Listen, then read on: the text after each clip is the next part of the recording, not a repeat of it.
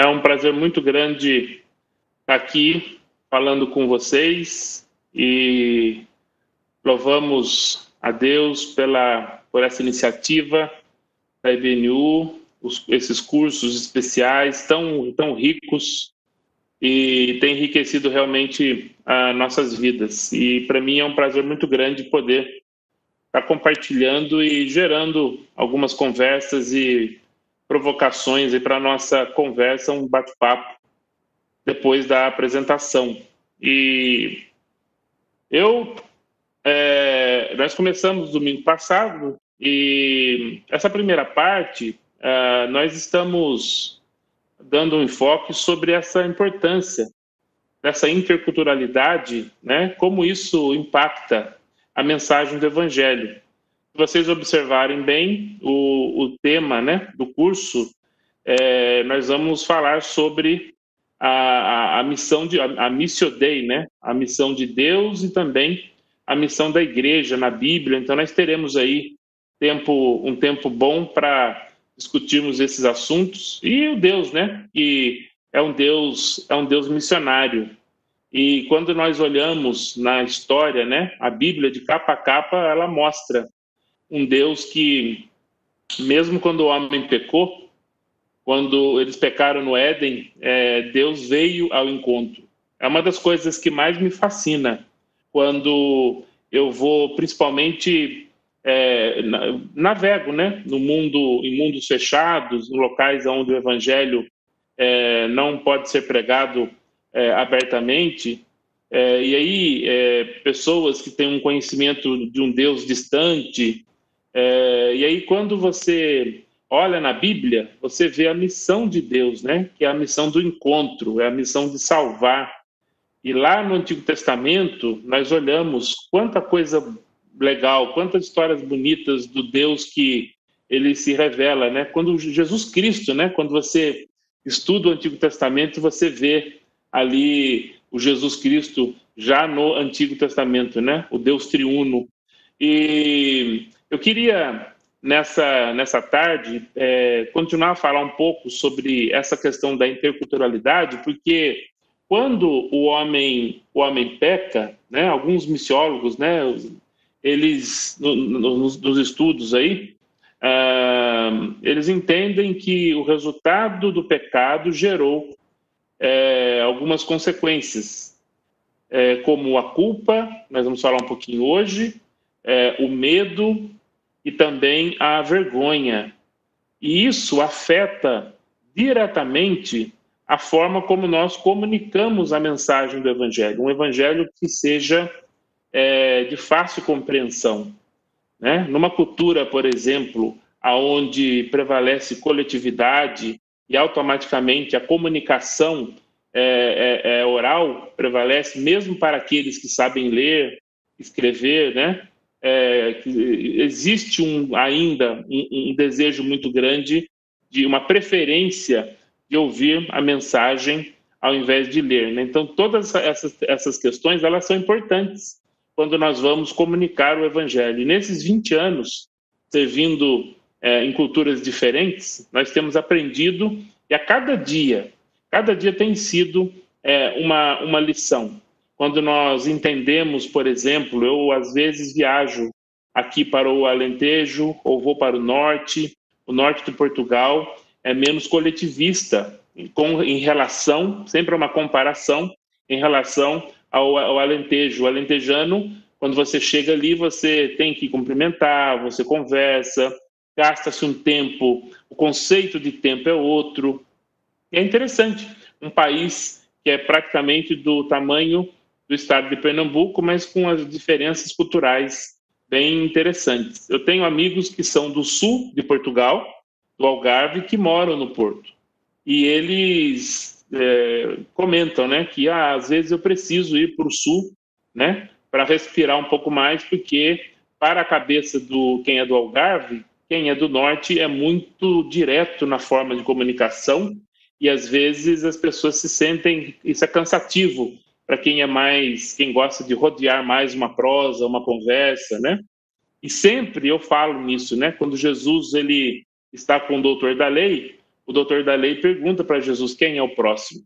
E o doutor da lei ouve ali um Jesus não dando uma resposta direta, né? A, B, C, ou é isso ou aquilo, ou segundo o dicionário. E eu sempre repito isso porque Jesus ele conta uma história. Então, em muitas culturas, principalmente as culturas dos povos aonde eu vivi quase todos esses anos, é uma, é, são culturas é, orais, são culturas que baseiam na questão da honra e vergonha, que a gente vai falar um pouco, um pouco sobre isso. Então, eu queria compartilhar com vocês aqui é, um, um, PowerPoint e nós vamos fazer uma apresentação, depois abrimos para uma, uma conversa aí.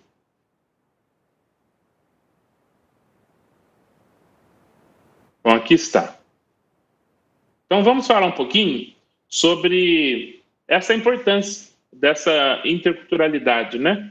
E essa introdução que eu já passei para vocês.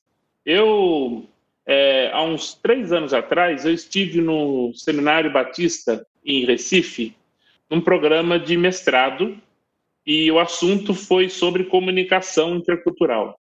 E o interessante é que na sala de aula nós tínhamos alunos, é, quase todos do estado de Pernambuco, mas nós tínhamos ali alunos que moravam próximo ao litoral, mas também nós tínhamos alunos que vieram do centro do país, do agreste e também mais ao extremo aí, mais para o esquerdo desse vermelhinho que eu delinei aí, que é uma região sertaneja. Então nós tínhamos pessoas do mesmo estado, porém de três mundos diferentes.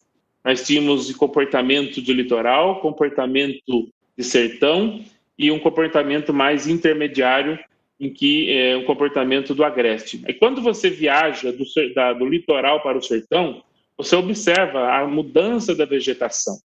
Mas aí, quando você observa com mais detalhes, quando você para, quando você se relaciona, você observa que aspectos culturais, como as culturas elas mudam nesse processo. Né? Existem, óbvio, dentro do Estado pontos em comum, mas existem algumas, principalmente nas questões de comunicar, como muda o conceito de tempo. Então a gente quer falar um pouquinho sobre isso, porque isso tem tudo a ver com a ideia de comunicar o evangelho, de evangelizar, de falar de Jesus de modo que as pessoas compreendam. E isso pode acontecer é, na própria São Paulo. Como eu disse na semana passada, isso acontece na nossa cidade, isso acontece na nossa região. Não é somente falar de China, de, de, de, de ir para o Cazaquistão, para o Turcomenistão ou para a Bolívia, né? E é isso que a gente vai estar tá conversando um pouco nessa, nessa, aula, nessa aula de hoje.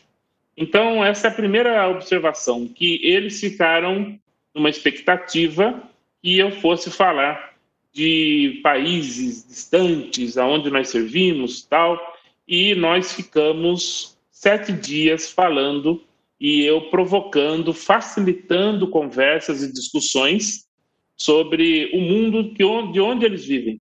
Ali tinham plantadores de igrejas, ali tinham pessoas com perfil mais evangelístico, outros com perfil com perfis mais de, de ensino, e foi, foram, foi uma semana muito interessante. E assim nós temos trabalhado é, com essas observações, viajando pelos mundos diferentes, nós temos observado o quão é importante nós caminharmos e mergulharmos nas culturas e observar. São os óculos culturais, né? Ajustar. Nós temos um problema, nós somos muito etnocêntricos, né? Uh, o ser humano tem aí um mais ou menos, é difícil achar um, um medidor de etnocentrismo, mas de uma forma geral, o, a, a, comida melhor é a comida da minha terra, né? O melhor pastel e o caldo de cana é melhor daquela região, aquela feijoada, olha, eu gostei do que você falou, da sua comida aí que você falou, mas igual a comida da minha terra não tem igual. Então sempre nós temos essa questão de defender o nosso quadrado, né? E isso acontece quando nós saímos e vamos para outros contextos comunicar o evangelho. E aí nós temos que tomar um cuidado muito grande, porque nós podemos rotular, rotular aquela cultura a qual nós estamos ali para comunicar o evangelho. Se nós rotulamos, depois para desrotular isso é muito complexo. E é importante ter essa, essa sensibilidade, essa maturidade para entender que não existe cultura melhor ou, me, ou, ou melhor ou pior. É, as culturas elas são diferentes. E é claro que realmente quando você está numa cultura bem diferente da sua, você tem choques culturais. Choque cultural é um assunto importantíssimo nessa, nessa questão. Você precisa fazer uma adaptação, né? Geralmente as pessoas dizem que tem o período de que tudo é bonito. Você chega no primeiro local, Deus te enviou para um local e você chega ali e você observa que, olha, que aquela formiga bonita, e você tira milhões de fotos. Eu falo para as pessoas, quando você chega no novo local que Deus te levou ali para servir curto prazo ou longo prazo, é, você esgote as fotos que você puder tirar, tira foto de tudo, porque com o tempo é, as coisas começam a fazer parte do seu dia a dia. Então, todo aquele período turístico, ele vai começa a mudar. E, e aí começam, começam os choques, o choque cultural. Esse choque cultural varia de pessoa para pessoa, mas as pessoas começam até, a gente começa a ter choque. Tem dia que você está num local, naquele povo, e você não quer ver aquele povo. Você cansou. Hoje eu não quero. Hoje eu quero ficar em casa, eu quero ficar debaixo do cobertor. Hoje eu quero e aí você começa a observar que você começa a passar por um processo do choque cultural, né? E depois, no mergulho cultural, que nós vamos conversar aqui, começa a fazer sentido muita coisa. Aquilo sem você observar. Você começa a mudar os seus comportamentos e você começa a ter muita coisa daquela cultura porque você deu o espaço, você conviveu com o povo, você abriu a porta da sua casa para essas pessoas. Você entrou no meio dessas pessoas, está no meio da cultura. Você está disposto a aprender. Então, quando você tem esse informante, essas pessoas, é muito legal você entrar nessa cultura. Porque o que nós queremos é comunicar o evangelho com o menor ruído possível. Né? Quando nós vemos ali na Bíblia, o apóstolo Paulo viajava em contextos diferentes, lá em Atos 17, por exemplo, Olha a forma como ele comunica o evangelho. Ele conhecia, ele sabia aonde ele estava, ele sabia como ele a ponte ou o trampolim, a forma como ele usou. Ele mencionou ali o, o, os próprios poetas locais no processo de comunicação do evangelho. Então é muito interessante quando nós estamos abertos a entender é, essa questão. Então a própria Bíblia mostra muitos exemplos dessa questão, dessa importância de você apresentar um evangelho que com, com o menor ruído possível. Então, é, só para a gente falar um pouquinho aqui, né? É, essas formas de comunicação, elas são interessantes. Se nós fizermos uma comparação aqui, uma forma, de uma forma ma, ma, macro, né? Para a gente entender um pouquinho, quando o ocidental, geralmente, ele comunica de uma forma mais direta, né? É o test oriented. E aí, quando você pega um oriental, é, oriental significa é, também muitas cidades interioranas no Brasil, é, o Agreste, muitos contextos de cidades pequenas, comporta-se muito é, com esse formato mais vermelho aí, né? E aí, quando você pega grandes cidades, São Paulo, regiões de São Paulo, você vê que é, é, mais direto. O tempo é uma questão complicada, né? Então eu vou direto ao assunto. E aí, por que que essa pessoa, quando essa pessoa sai do mundo azul e vai para o mundo vermelho, como essa pessoa enrola, como eles enrolam para resolver isso, para comunicar tudo isso, né? É, você vai, por exemplo, é, é, eu tenho um amigo em que é, nasceu nos Estados Unidos e mora há muitos anos no Brasil e, e ele fala um português perfeito, e eu, nós somos amigos, eu perguntei para ele como é para o americano quando vai ao Brasil, quais são algumas dificuldades que você tem, que os americanos têm, com relação a esse processo de entender a cultura. E ele me deu um exemplo, de vários exemplos, ele me deu um que eu achei maravilhoso, que foi o exemplo de, de, de ser convidado para um almoço no interior é, de Minas Gerais, por exemplo, você é convidado por alguém lá para comer. Então você chega ali é, o, o, almoço está marcado para meio-dia, 11h30, uma da tarde, que começa a chegar o pessoal, e aí a comida, você senta na cozinha e vai fazendo comida e vai, e vai conversando, E aí, aquele, esse meu amigo que ainda não conhecia a cultura, hoje para ele já é natural, mas ele não conhecia, ele ficava ali observando o processo de fazer a comida, esse, essa questão toda, as pessoas chegam em horários diferentes, e aí chega o período do almoço. Aí almoça, e logo depois você tem o quê? Você tem é, um cafezinho, uma sobremesa, e aí, na cabeça desse meu amigo, estava assim, agora está na hora de ir embora. O cafezinho, é, já vamos, né, hora de levantar para sair. E aí, não, daqui a, daqui a pouco alguém levanta, põe a mão, por exemplo, ali no fogão, a lenha, e fala: Olha, aqui tem ainda lenha, vamos esquentar essa comida. Quem que topa continuar a comida? Vamos comprar mais coisas. E aquela e conversa-se de tudo. Todo mundo fala ao mesmo tempo, todo mundo grita, conversa e bate papo, todos se entendem e, e ele está ali naquele choque para entender exatamente o que está acontecendo nisso tudo, né? Qual é a pauta dessa reunião? E aí, quando termina, é a hora de ir embora, as pessoas levantam para ir embora. Quando levantam para ir embora, ela, eles ficam todos em pé, ainda na mesa, e gasta-se um tempo conversando. E aí desloca-se para uma próxima reunião, ali no, na, na, na, na porta, no, no portão ou na porta da casa, para-se um tempo ali. Já saindo da casa, já dentro do carro, alguém lembra de alguma coisa e aí abre-se o vidro do carro, as pessoas começam a conversar ou param um carro, emparelham um carro com outro e é mais meia hora. E aí, na cabeça desse meu amigo, no início, quando ele saiu desse mundo azul e foi para o mundo mais vermelho, ele ficou pensando: por que, que as pessoas não conversaram tudo que tinha que conversar durante a mesa? Eu não entendi tanto tempo, quantas horas para se despedir. E aí isso é muito legal. É legal porque quando você entende essas questões culturais, você respeitando, você está aberto a você compreender, facilita. Tem um choque, sim. Aí você começa a entender. E não adianta você sair, principalmente em um contexto mais oriental, e você ir direto ao assunto.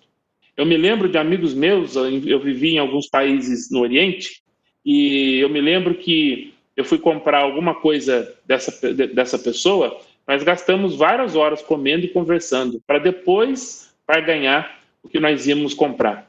Né? Então, é, o conceito de comunicação, né? a forma de comunicar, a questão dos provérbios, a, os dizeres populares. Né? É, existe um, um, um, um, dizer árabe que diz assim: é, um, ajar Kabil al-Dar. É, a vizinhança vem antes da casa. E esse provérbio, quer dizer, então você está conversando, por exemplo, com um árabe, e, e, os árabes, quando eles conversam entre eles, muitas partes da conversação é, eles usam provérbios locais. Porque e nós temos isso no Brasil também, no interior do Brasil bastante, no sertão, cada cultura tem mas eu me lembro disso, que primeiro a vizinhança, depois a casa. E significa o quê? Significa que antes, tem vários significados, mas dois principais. Antes de você comprar a casa, procura saber qual é a vizinhança, é, se essa vizinhança ela é boa, se ela não é para você, porque uma vez comprado a casa, é ali que você vai viver. Mas também tem uma aplicação. Se você vai trabalhar com pessoas, se você quiser conviver com pessoas em equipe, montar um time, Saiba muito bem quem você vai chamar para trabalhar, porque primeiro é a vizinhança e depois a casa, né? Então, olha primeiro o time para depois ter essa continuidade no trabalho. Então, esses provérbios, eles são ricos. Então, você aprender provérbios locais, na hora que você vai comunicar o evangelho, isso é muito importante. Eu me lembro de um outro provérbio, de uma outra, é, é, é, de uma outra, a, a, é chamado de é, entre os chineses é chamado de Changyi. É, isso é muito comum, é, você usar. É, é, uma espécie de provérbios, né, de, de, de, de, provérbio local, e geralmente são formados por quatro, quatro, quatro caracteres. Né? Então, tem um que chama Zixiang Maodun. Uh, e aí é, é interessante porque quando você está conversando com alguém e aí você coloca uma frase dessa um, uma, uma, um provérbio desse, é, eles observam e olham e entendem, porque cada provérbio desse tem uma história por trás. E essa história é interessante porque é a história de, é, de um homem que. Ele fala de uma dinastia específica, tudo, mas vou resumir aqui. É um homem que parou em frente numa loja e tinha um senhor vendendo a melhor espada mal, melhor espada que tinha, melhor espada do reino. E ele falava: compre essa espada, porque essa espada é a melhor tem. O dia que tiver uma batalha, qualquer coisa, tenha essa espada na sua casa, porque essa espada ela vai realmente é, é, salvar a sua vida. E ele olhou e falou: Olha, eu quero comprar essa espada, né? Não tem vários canais, né? Muito comum hoje no Ocidente os canais de televisão aí vendendo um monte de coisa. Daqui a pouco você olha aquele negócio ali, não, eu quero ter isso aí, porque você vai resolver minha vida. E ali ele passou, ele viu, no outro dia ele passou novamente e esse mesmo senhor, esse mesmo vendedor estava vendendo um escudo, né? Uma proteção, um escudo, que é o Dun. E aí ele falava, olha, esse escudo é o melhor escudo que nós temos no reino. Se houver uma guerra aqui, se tiver uma guerra, é, você, as pessoas virão com as espadas, você vai proteger a sua família, a sua vida com esse escudo. E aí, no, no, outro dia, ele parou ali e ele ficou, ele ficou pensando: estranho. Um dia ele vendeu a melhor espada, e outro dia ele vendeu o melhor escudo. E o dia que esse escudo e essa espada se encontrarem numa batalha? O dia que o mal encontrar com Dun. A palavra mal, Dun, significa em chinês contradição. Então, quando você é, e aí nasceu essa palavra. Então, quando eu falo Zixiang Maodun, que é não entre em autocontradição.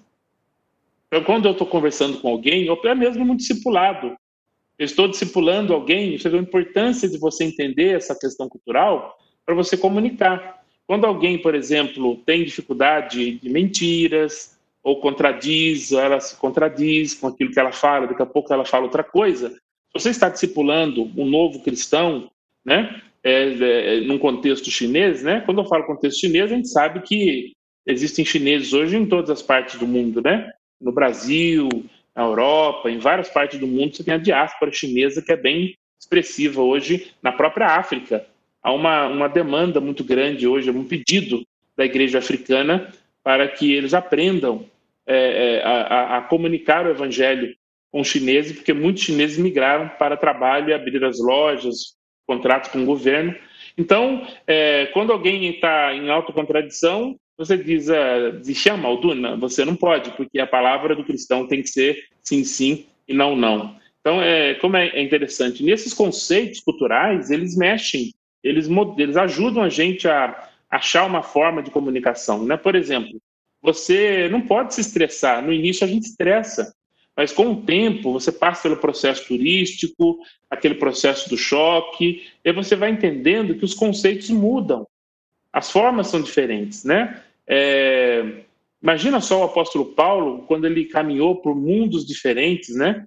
É, questões culturais diferentes, né? Como, como isso é importante, né? Você ajustar a forma de comunicar é, o evangelho dentro das culturas e aí você vê uma das coisas que é, estressa muito, principalmente brasileiros, né? Quando sai para e vai para o Oriente, em alguns locais do Oriente, a gente tem essa questão é, de, de, às vezes, a, a fila é composta de uma pessoa atrás da outra, né? Para ser atendido. Em outras culturas, as pessoas vêm e elas ficam assim, é, cada um ali aglomerado tal, e é cultural. É, em outras culturas, as pessoas, eu me lembro bem, no, no, no, no Senegal, é, eu, é, nós íamos ao banco, e aí quando eu chegava no banco, a primeira coisa a fazer é perguntar quem é o último. Aí eu, a pessoa levanta a mão, eu já sei quem é o último. Uma vez que eu sei quem é o último, pronto. Eu fico agora olhando para o último. Aí quando a, a, próxima pessoa chegar, ela vai perguntar quem é o último. Aí eu levanto a minha mão. Ou seja, todos sentados, todos sem problema. Então, cada cultura tem um conceito de organização é, diferente. Tempo é uma outra questão.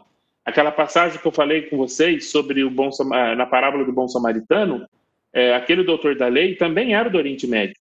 Então ele entendia, ele sabia que é, que Jesus ali, quando ele pergunta quem é o próximo, Jesus conta uma história. E depois ele volta à pergunta, ele faz uma pergunta para esse homem. E aí esse doutor da lei, ele entende que o, quem teve de misericórdia foi o samaritano. E aí Jesus chega e fala, olha, então você entendeu o que, que eu quis dizer, você vai e, e faz a mesma coisa. Então olha que interessante as formas de comunicação. Talvez, se fosse alguém do Ocidente ali conversando com Jesus, né? Aí já estou indo para um mundo aí de, de, de mais não tão real. Talvez essa pessoa, se ela fosse de um mundo não oriental, ela ia olhar e ia falar: Poxa, que demora. Eu só perguntei quem é o próximo. E ele está falando uma história que alguém que saiu de Jerusalém para Jericó e o tempo está passando, o tempo para mim é importante, eu tenho que trabalhar, eu tenho que. E eu, eu confesso a vocês que quando eu fui para para os Estados Unidos, eu tive essa, esse, esse choque no início desse padrão de tempo, porque eu saí da Ásia e fui para os Estados Unidos e demorei um pouco para ajustar essa questão é, de horário, né? Então, é, no doutorado, nós íamos para lá 15 minutos antes do começo da aula, o professor já estava em sala de aula. É, é, assim que tem que ser? É assim que é correto? Gente, é, cultura é cultura, né? É óbvio que existem questões da cultura, é deixar bem claro, em que elas não podem é, interferir nos princípios bíblicos, não é? Os princípios bíblicos são imutáveis. É por isso que quando a gente vai estudar a teologia da missão, a missio dei, né, e a missão da igreja, a missão de Deus, a gente vai falar algumas coisas sobre isso.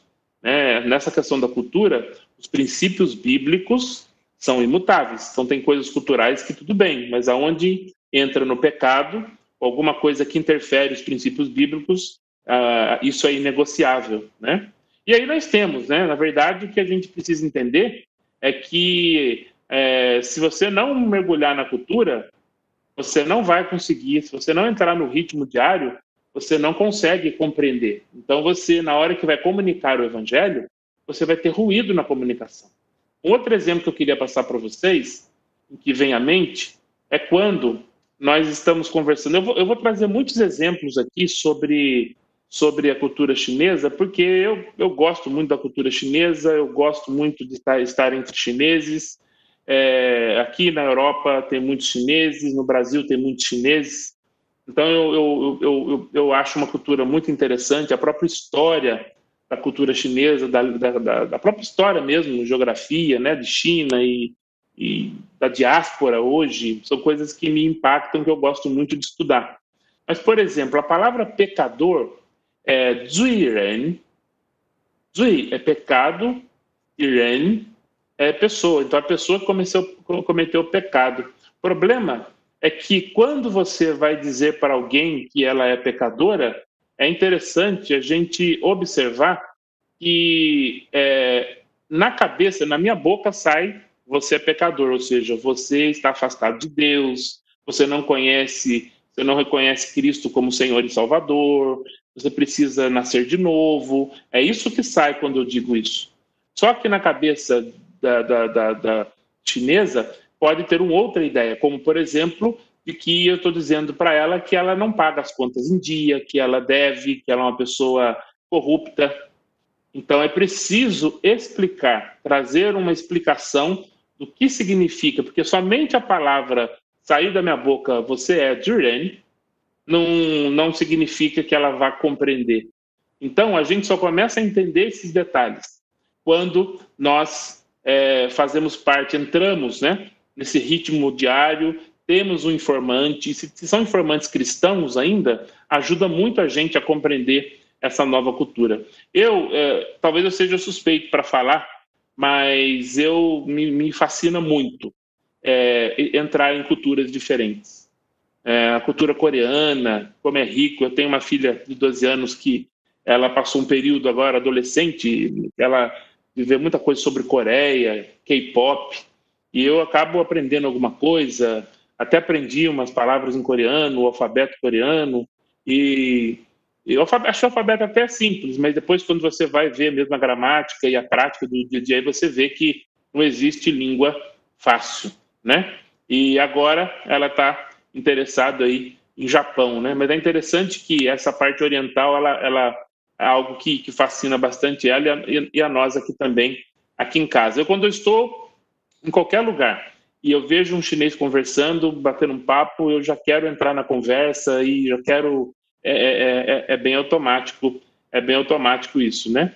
E então é, eu queria falar um pouquinho com vocês, ainda nesse mesmo assunto, sobre uh, um modelo que foi desenvolvido por Hall e um modelo que ele é simples, não é, não é, não é complexo, ele é simples de entender. O Hall ele desenvolveu uma ideia do iceberg. Existe uma parte que é visível e uma parte que é invisível. Né? 10% é visível, e aí você enxerga as questões culturais, comportamentos, crenças, coisas mais fáceis de visualizar, mas existe uma parte da cultura em que ela é invisível e que você só consegue enxergar quando você mergulha na cultura. Quando você vai ali, os 90% que você não vê do iceberg, então é aqui que ele faz essa avaliação, né? É o que é fácil de ver e o que é difícil de ver. E quando nós chegamos numa nova cultura, é, se nós não conhecemos essa cultura, primeiro que existe a questão de não rotular. A primeira coisa, não rotule. Não rotule as pessoas que você está vendo, aquilo que você. Eu me lembro no início quando eu ia muito para. Eu estava na, na, na Ásia, e aí o café da manhã não é igual ao nosso. Você vai numa padaria e numa padoca, aí você pede ali um pão com mortadela, um pão na chapa, um café, né? Aquela coisa toda. Mas você tem, às vezes, um macarrão, você tem ali, dependendo da região da Ásia, um macarrão apimentado, bem quente, cheio de coisa, eh, de condimentozinhos ali. E, aí aquilo ali no início, no, início eu achava estranho. Eu falei assim, poxa, as pessoas almoçam na hora do café da manhã e com o tempo, vivendo muito, muito tempo no meio da cultura, para mim ficou natural, muito natural. Então, até hoje aqui em casa nós temos esse hábito de, de pela manhã, às vezes nós compramos algumas coisas aqui é, orientais e comemos aqui, né? Então, é, aquilo que era estranho depois se tornou tão comum, né? A gente tem que estar aberto. Primeiro, cuidado com o rótulo, né?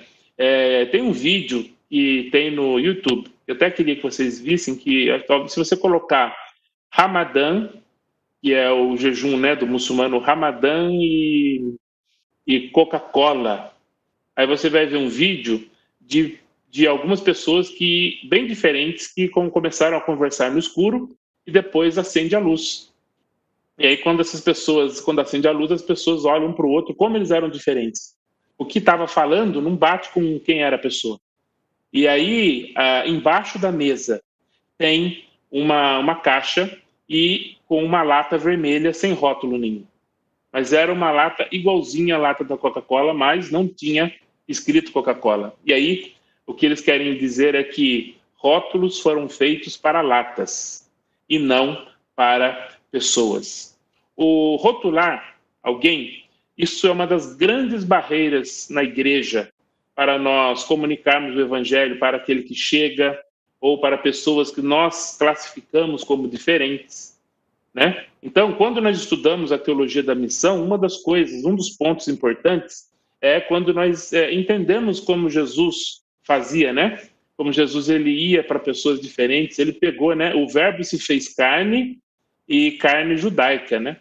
E aí Jesus escolhe os seus estudantes, né? Na palavra quando você traduz para o árabe são os estudantes.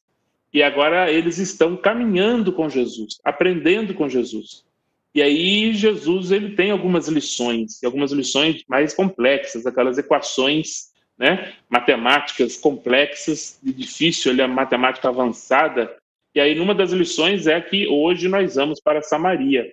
E aí é quando eles começam a entender que o evangelho ele ele era ele é somente ele é mais do que para os judeus, né?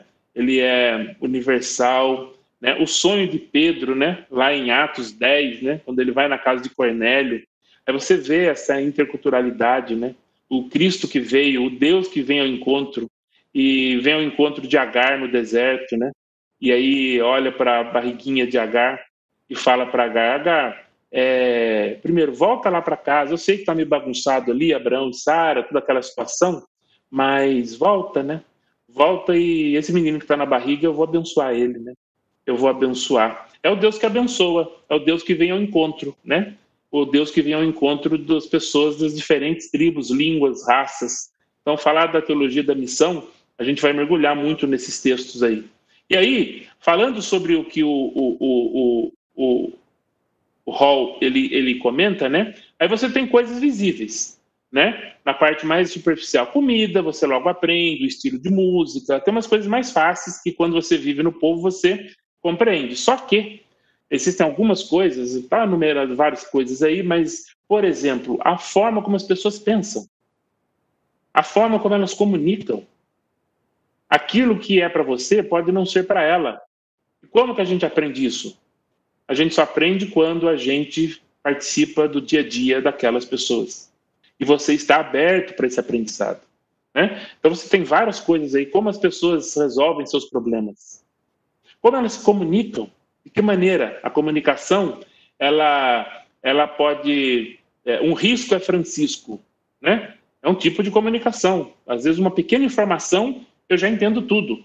Já existem povos não, povos que eu preciso é, fazer uma reunião, gravar a reunião, fazer uma ata da reunião, e mandar as informações para a pessoa. Dependendo se essa pessoa for de um outro, de um outro padrão cultural, aonde ela aprende, ela pega no ar as informações, existem culturas que pegam no ar as informações, outras, outras não. Ela pode se sentir ofendida. Mas por que que mandou? Eu já entendi na reunião. Ele me manda um documento e agora ele me manda um e-mail. E será que ele pensa que eu sou eu tenho problema mental? Não, é a questão que é cultura. Então, essas questões culturais, elas são importantes a compreensão. Porque aí as formas de comunicação, as formas de receber a mensagem, os processos de pensamento, né, a questão do tempo, como eu falei, isso somente acontece se for intencional. Nós temos que mergulhar intencionalmente, porque senão a gente fica na superfície, colocamos o rostinho ali na, na, na superfície da água já queremos ser doutores e trazer relatórios de 30, 40 metros do ambiente ali do, do iceberg ou do oceano. Então, o Hall ele diz assim que a única forma de aprender esse jeitão interno é participar ativamente da cultura. Quando entramos na nova cultura, nós observamos as primeiras coisas, os primeiros comportamentos. Mas o tempo passa e intencionalmente eu vou entrando em questões mais difíceis de enxergar. Por exemplo, as pessoas, quando você está numa outra cultura, elas contam uma piada ou elas contam alguma coisa e você não entende. Porque aquela mensagem, eu me lembro que no sul da, do, do, do, da China, quando eu estava eu, eu, eu aprendendo mandarim, é, eu me lembro que é, é, a pessoa perguntava para mim: Você já comeu? Aí ela, é, Neitila Meiol, já comeu ou não comeu? E eu falava, já comi, obrigado. Ele, não, eles não estavam falando isso comigo. Eles estavam falando, tudo bem? Era só para dizer que está tudo bem. E aí, com o tempo, as pessoas vão ajudando a gente. Olha, não faz assim. Quando você for ensinar, não ensina dessa forma, ensina dessa maneira. Quando você está numa sala de aula com orientais, por exemplo, pode ser que eles, você fala, todos entenderam? Aí eles vão dizer, sim, entendemos é, ou não vão dizer nada. Mas com a certeza que você tem que eles entenderam ou não. Talvez levantar a mão e fazer uma pergunta pode gerar um problema de constrangimento. E aí ninguém fala nada. Ou ele mexeu a sobrancelha. Mexer a sobrancelha pode ser que seja um sinal de que professor tem uma pergunta e ao final da aula eu vou tirar essa pergunta. Então todas essas body languages são importantes quando a gente vai comunicar. E aí foi isso que ele disse, né? Então gente precisa gastar tempo, relacionar com as pessoas, interagir com as pessoas. Gente, a Bíblia é o maior exemplo. Jesus ele relacionava, ele sentado à beira do poço com aquela mulher em João capítulo 4, eu vou repetir isso toda hora. Ele sentado com ela, ele nem balde tinha, porque se ele tivesse com balde, ele ia tirar água.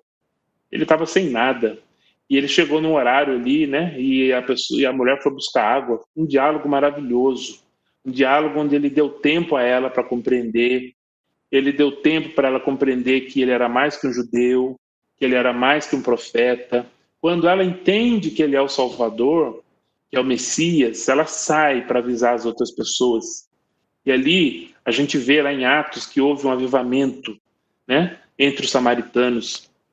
O mesmo João que quis matar samaritano, né, lá quando eles estavam é, é, é, indo para, acho que foi em Lucas, que eles estavam indo para Jerusalém, Tiago e João voltaram com um relatório que Jesus tinha falado para eles buscarem é, hospedagem, e eles foram numa, numa vila de samaritanos. Os samaritanos não deram atenção e eles voltaram com um péssimo relatório. E aí eles disseram, e aí João disse, olha, os filhos do trovão disseram, se o senhor quiser, nós podemos orar, descer fogo do céu e queimar todo mundo, tal, tal. E Jesus falou, não, não, é, eu vim para trazer vida, mas vocês vão mergulhar mais comigo aqui, vocês vão entender um pouco mais. Então a Bíblia, ela está ela tá recheada. A palavra de Deus, ela nos mostra exemplos, né, desse relacionamento com as pessoas, da compreensão, da compaixão. Jesus, quando ele chega em Naim, ele vê aquela mulher que já tinha perdido seu marido e agora era o filho dele, era o filho dela que estava ali.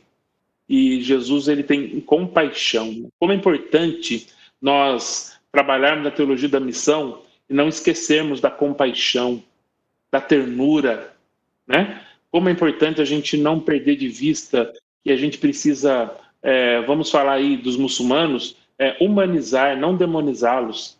Pessoas que Deus ama. Deus ama a todos. A grande diferença do Deus do cristianismo, quando nós lemos na Bíblia, é o Deus que ama. Ele ama e Deus amou o mundo. É Deus que ama, é Deus que vem ao encontro. E é tão, isso é profundo, é uma das coisas que mais me motiva a estar nessas culturas diferentes, formas de crença, e ali ter oportunidade nessas culturas de apresentar um Cristo, que é um Cristo que ama, que respeita e que é, aquelas questões culturais que não entram, que não alteram os princípios bíblicos, elas não precisam ser mexidas, né? Porque não envolve pecado, né? Então, para a gente ir para a parte final dessa conversa, a gente precisa entender que quando o homem ele peca, é, essa essa ideia, essa é, é, houve esse terremoto, né? Ele reverbera, né? Ele reverbera nas culturas, né? A reação é, diante do, do, do, como resposta do pecado ao pecado foi a culpa, a vergonha e o medo, né? Então o que eu quero dizer é que quando em algumas culturas é, prevalece a culpa, quando eu faço alguma coisa errada, eu me sinto culpado. Existem culturas que prevalecem a vergonha. Eu fiz algo errado, eu fico envergonhado. E eu envergonhei muitas outras pessoas e, e desonrei pessoas, desonrei o meu clã. E existem lugares do mundo em que prevalece é, o medo, eu fiz algo errado e agora eu tenho medo do invisível, eu tenho medo dos poderes e eu preciso fazer alguma coisa para proteger, para que nada aconteça comigo ou com, as minha, ou, ou com a minha família ou com os meus amigos. Então, essas, esses, essas três emoções morais se tornou base dessa, de, de três tipos de cultura em que a gente classifica como culpa e inocência, honra vergonha, medo e poder. Na aula do dia 20, a gente vai detalhar um pouquinho mais, falar um pouquinho mais sobre isso, mas eu queria é, é, é, falar um pouquinho sobre essa, essas três características aqui, para a gente poder abrir para é, conversar um pouquinho é, com vocês. De uma forma geral, as culturas em que prevalece a culpa e a inocência, ou seja, eu errei, então eu me sinto culpado, geralmente são culturas que foram influenciadas pelo, pelo iluminismo, a gente vai detalhar um pouco mais, são culturas em que as pessoas são mais individualistas, o que a gente brinca, né? Olha para o próprio umbigo. Geralmente prevalece é, é, em grandes cidades, né? mas prevalece muito né, nos Estados Unidos e, e, e, e em boa parte é, da Europa. Essas pessoas, elas, as pessoas que violam as leis são consideradas culpadas e buscam justiça ou perdão. Então nós estamos falando de terminologias como tribunal, júri, advogado, mediador, alguém que precisa me defender. Fui culpado, eu tenho uma penalidade, eu preciso pagar essa pena uma vez pago, eu sou inocente. Então, existem culturas que prevalecem. Interessante que é, existem testes para a gente medir o que prevalece. Eu, o que eu quero dizer é que nas culturas existem esses três, essas três características, tá? Culpa, inocência, honra, vergonha, medo e poder. Todas elas têm. A questão é aonde prevalece mais. Eu tenho feito esses testes e conversado com muita gente no Brasil. É, prevalece muito nos testes a cultura da culpa e inocência. Mesmo quando nós vamos para situações mais interioranas, prevalece. O que muda é a diferença, a porcentagem. Mas as culturas de culpa e inocência basicamente é assim. Agora, quando a gente vai para a cultura de vergonha e honra, é mais ou menos o seguinte: eu errei, eu me sinto com vergonha. Ou seja, é uma característica de culturas mais coletivistas, mais relacionais. Então, elas são mais próximas aí, culturas orientais, é, interior do Brasil, sertão, muitas cidades pequenas ao redor do mundo, prevalece uma porcentagem grande aí de vergonha e honra. Ou seja, eu errei, então eu agora estou com vergonha, porque o que eu fiz não afetou somente a mim, afetou toda a comunidade em que eu estou. E aí, essa comunidade me desconecta. Então, eu estou falando de uma desconexão. Eu fui, eu fui desconectado. Significa que uma mensagem do Evangelho para culturas em que prevalece vergonha e honra, talvez seja a cultura a, de um Deus, né? Em que ele reconecta, ele traz a família, né? Bem-vindo ao reino de Deus, ele traz a família. Então é importante ter esse, essa compreensão, porque são mensagens, é, por exemplo, em muitas questões do Oriente, a parábola do filho pródigo ela é muito relevante. É um contexto é, Middle Eastern, de Oriente, é um contexto de um pai que um filho teve problema gerou um problema ali na família, em que ele pede a herança. Esse pai na, na comunidade talvez fique é, é, é, é, envergonhado, ele ficou desonrado porque o que o filho fez. Esse filho vai, faz um monte de coisa, a situação dele toda ali, na, essa parábola é muito rica, e ele se arrepende e ele volta. E quando ele volta, o pai vai ao encontro dele. Olha que interessante. E o pai reconecta. O meu filho, ele voltou. E aí tem a festa, é roupa nova, é anel no dedo. O outro irmão não entendeu, né? O outro irmão não entendeu. E aí o pai sai da festa para explicar, olha, é, é, o seu irmão que voltou, né? é, é reconexão. Esse, é, essa parábola ela é muito forte nessas culturas de honra e vergonha, porque mostra essa ideia do Deus que ele reconecta, ele traz a família, uma família nova. Bem-vindo à família de Deus, né? E a terceira característica dessas culturas, né, que, que de reverberação aí como fruto do pecado é o medo. Eu, eu, eu, eu errei, eu pequei e agora eu tenho medo. E agora eu preciso é, é, apaziguar esse problema. Geralmente isso é muito característico em contextos animistas, mas também no nosso país, em muitos lugares, nós temos isso, até nas grandes cidades.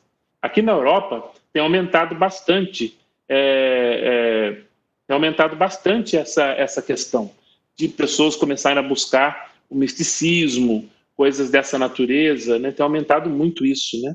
E aí eu preciso buscar no, na região, por exemplo, da África subsaariana, é o Marabu.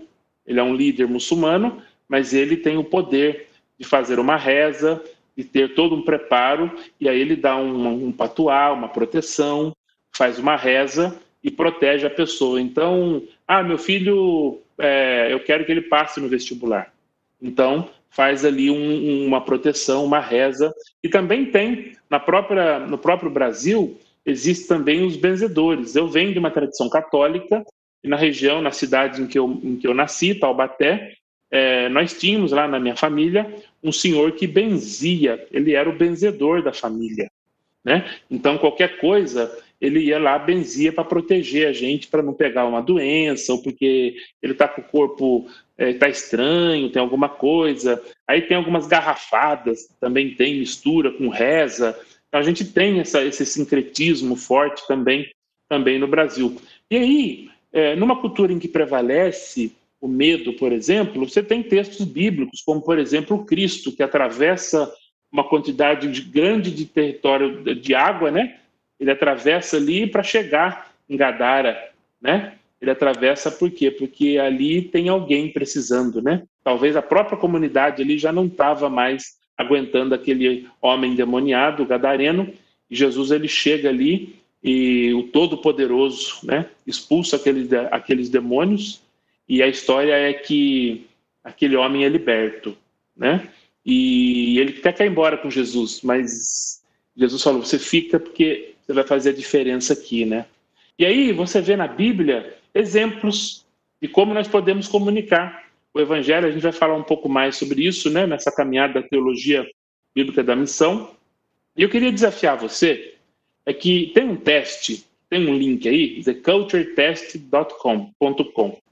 É, eu queria que você, você, se você entende inglês, você pode ir lá jogar no senhor Google, alguma coisa lá. Eu queria que você fizesse esse teste. São 25 questões para dizer qual cultura prevalece. Uh, você nasce, né? Você faz, vai responder as perguntas e você vai responder ali em função da sua cultura, de onde você nasceu e o que, que prevalece. Quantos por cento vai dar culpa? Quantos por cento vai dar de vergonha? E quantos por cento vai dar, vai dar de medo? Eu queria desafiar você para isso. É, é um teste bem interessante. E aí lá na frente a gente conversa um pouco mais. Mas é, volto a falar. A teologia da missão, é, nós vamos navegar bastante na Bíblia. E você vai ver muito essa questão dessa interculturalidade, o Cristo. Né? Entender, por exemplo, os evangelhos, entender a missão de Jesus sob a ótica do Oriente Médio é, uma, é, uma, é algo interessante, em que numa das lições nós vamos falar sobre isso. Né? Jesus ele nasce, ele encarna, né? O Verbo se fez carne e habitou entre nós. O Verbo se fez carne e habitou em carne judaica. Quer dizer, então você entender sobre uma ótica do Oriente Médio é muito interessante, né? Ter essa compreensão. Então, é o que eu apresentei, é o que eu queria apresentar para vocês nessa tarde e agora a gente vai abrir aqui para a gente poder é, conversar um pouquinho é, com vocês aí.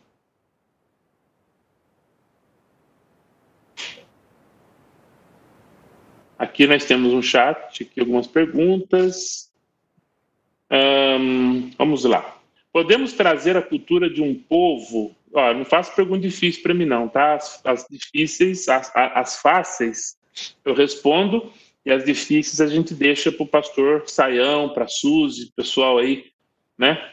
Que conhece hebraico, tudo aí. Então a gente, vamos ver aqui, podemos trazer é, a cultura de um povo para apresentar Jesus dentro da cultura é, desse povo. É, deixa eu ver se eu entendi bem aqui. Podemos trazer a cultura de um povo para apresentar Jesus dentro da cultura desse povo. É, existe um processo, é, existe um processo que é chamado de indigenização a ideia de você apresentar um Cristo em que ele seja entendido, compreendido, né? Uma mensagem que a mensagem seja compreendida. E aí, quando eles olham para esse Cristo, eles olham, puxa, mas é, essa mensagem ela é, ela é muito pertinente à minha cultura, né? Então isso é possível. É, é óbvio que quando nós falamos na contextualização, nós temos que tomar um cuidado muito grande, porque às vezes, nesse processo, nós, possamos, nós passamos do ponto. Eu vou dar um exemplo para vocês. É, há, há, um tempo atrás, é, alguns probleminhas na tradução da Bíblia. É, a tradução da Bíblia tem gerado alguns problemas e é óbvio que o Saião é muito mais expert nesse assunto, mas eu me lembro que foi uma tentativa de, para facilitar, em alguns contextos islâmicos, tirar a terminologia Ibn Allah, filho de Deus, e colocar Abdallah, servos, é, servo de Deus. E o problema é que quando você tira, porque na, na, no mundo muçulmano é, eles entendem que Jesus não é filho de Deus e, e, só é filho de Maria, né? Então, para tentar ajudar o muçulmano a compreender, fizeram alguns experimentos e a coisa não foi boa porque você interfere. Aí sim, eu estou interferindo no princípio bíblico. Eu estou interferindo na relação pai e filho, que é uma relação eterna. Então, são coisas em que a gente tem que tomar cuidado quando nós vamos trazer essa compreensão cultural, a contextualização, avaliar a cultura, diagrama de Hall, mas o cuidado é que o princípio bíblico não pode ser afetado, né? Uh, professor Jefferson, em sua opinião, além do, da, da, da língua, na cultura, o que é mais fácil para nós brasileiros adaptar? Ah, eu, eu, diria que, uh, Dilian, eu diria que a questão da. Uh, se nós estamos numa cultura relacional, nós temos facilidades. Então, quando nós vamos à África, quando nós vamos a, a, a, ao Oriente, eh, em muitos contextos asiáticos, eh, em que são culturas relacionais, coletivistas, elas, é, muita, muitas coisas acontecem ao redor da mesa. Então, eu diria que na Europa mesmo, Portugal e Espanha, é, eu tenho participado muito de pequenos grupos é, de portugueses, é muito interessante essa cultura mediterrânea, como eles gostam de comer, falar, fazer as coisas ao redor da mesa, estudos bíblicos e então eu diria que essa esse relacionamento, essa questão de relacional, ela, ela, ela é legal. Agora, quando a gente vai para culturas em que são menos relacionais, que são bem individualistas, nós sentimos. Eu me lembro que eu frequentei uma igreja americana e aprendi muito com a cultura americana. Tem muita coisa boa para falar da cultura americana. É, eu estou apresentando aqui as diferenças. Como eu disse, não existe é, culturas maior, melhores ou menores. Mas eu, no início, eu senti a dificuldade. É, acabava o culto e eu esperava que alguém acontecesse, que alguém fosse me convidar para comer, para a gente conversar, para ter um estudo bíblico, alguma coisa assim, mas é, levou um tempo para eu compreender em que era uma cultura mais individualista do que a cultura de onde eu vim. E eu não vim de uma cultura brasileira, eu vim de uma cultura, eu vim de uma cultura asiática que é mais relacional ainda. Então essa foi a minha dificuldade. Então existe sim. A questão do esporte, o futebol também ajuda bastante nessa questão. É, muitas culturas gostam do futebol e e aí, como o brasileiro gosta também, não todos, né? Mas esse é um assunto bom para conversar com muitas pessoas também. Podemos trazer a cultura de um povo para. Eu já falei. Aqui tem outra que é importante conhecer a cultura antes de evangelizar. Exatamente. A gente pode cometer muito erro. Por exemplo, quando você está em algumas culturas asiáticas, quando você, principalmente da oriental ali, Japão, China, Coreia, é, como existe a questão de perder a face, do constrangimento, às vezes você chega para a pessoa e vai direto no assunto.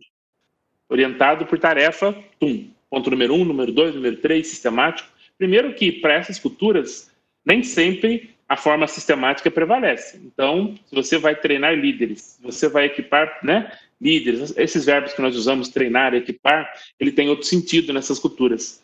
Então, esses pontos sistemáticos, essas formas sistemáticas, nem sempre elas dão resultado. É preciso fazer aquelas voltinhas ali, provérbios locais, histórias, e isso facilita, né? Minha esposa tem trabalhado aqui com mulheres sudanesas, mesmo online, tem trabalhado e tem usado a oralidade, que é o elemento importante aí.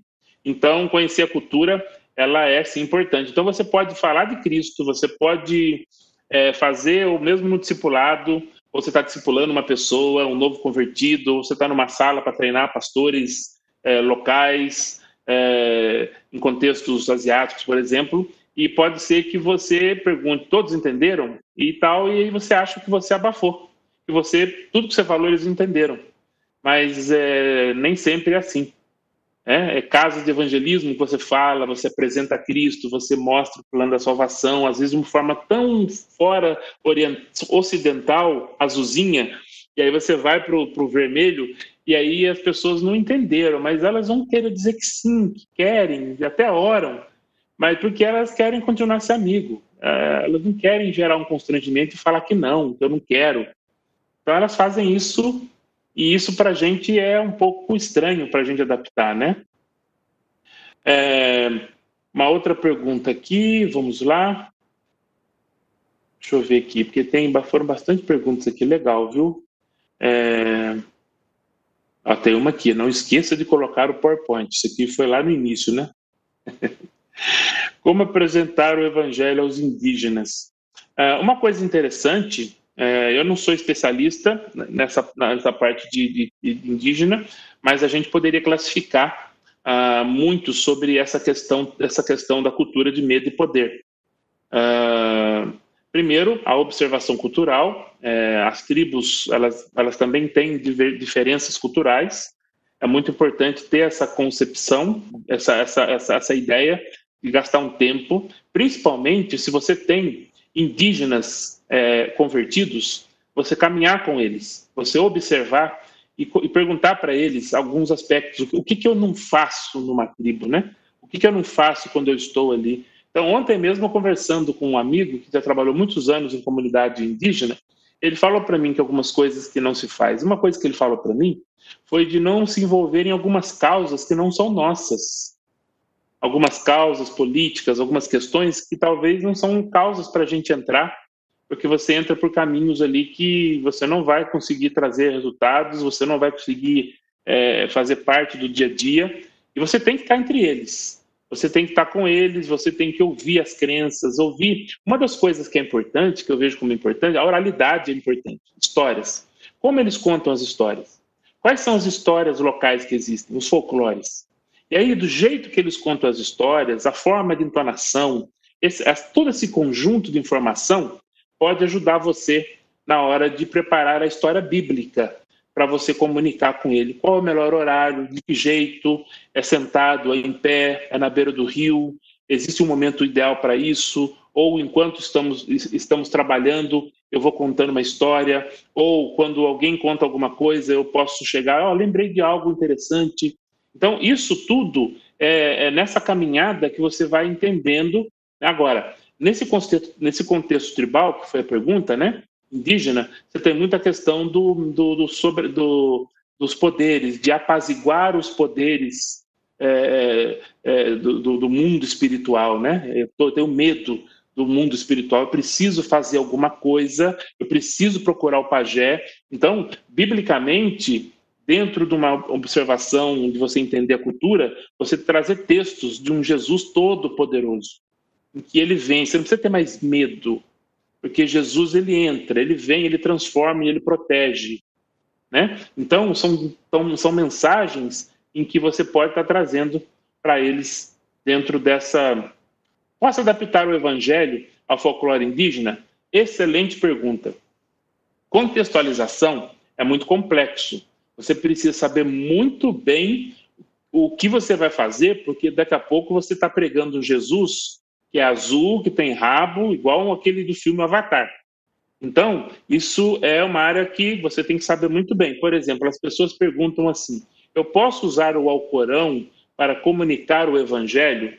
Então, é muito difícil dizer essa pergunta com uma linha ou duas linhas. Eu vou ser bem oriental, não vou ser diretão, você, né? Você precisa avaliar as implicações sobre quando você vai trabalhar com essa ideia de adaptar o evangelho é, ao folclore indígena. Agora, estudar o folclore indígena é relevante. O, o, talvez você ache pontes para comunicar, mas sempre é importante você não trabalhar sozinho, você ter especialistas, gente para poder que conheçam a Bíblia, assim como você está estudando, para você poder analisar e as implicações, que caminho isso pode chegar. Talvez não seja um caminho tão é, é, é, é planejado aí pode gerar alguns problemas. Tem uma outra pergunta aqui. Professor, nós ouvimos muito falar que em países fechados, muitos cristãos são perseguidos e até mortos. Esse processo se trata de um problema cultural ou entra em outras questões? Então, essa questão do, da, da, da perseguição, é, é, a gente poderia falar, por exemplo, aqui, ah, vamos falar, por exemplo, sobre é, a cultura, em alguns países, por exemplo, de maioria muçulmana. Né? Então você tem ali as bases da, da lei, elas foram feitas em função das fontes primárias, que foi o Alcorão, que é o Alcorão, que é o que Alá revelou ao, a Maomé, que é o mensageiro, e aquilo que Maomé fez e o que Maomé é, é, falou é, foi registrado depois que ele morreu é, por teólogos, porque os amigos também coletaram, e nasceu o Hadith. Então, as fontes primárias da lei é o Corão e o, o, o Hadith. Então, quando a gente estuda essas fontes primárias, nesses países de maioria muçulmana, ah, geralmente o proselitismo é proibido. Por quê? Porque é, eles, é, é no, no, no, contexto islâmico, você tem o Tawhid. Tawhid é a unicidade absoluta de Allah. Qualquer coisa que interfira nessa unicidade é pecado. Então, é, nesses contextos, é, você apresentar um, um, Cristo que é filho de Deus, você apresentar um, um Deus, um Deus triuno, é, na concepção você tem essa, esse problema e que você interfere na, na, na unicidade. Então, teologicamente, gera perseguição, porque a lei definiu assim. Então, existem outras questões também.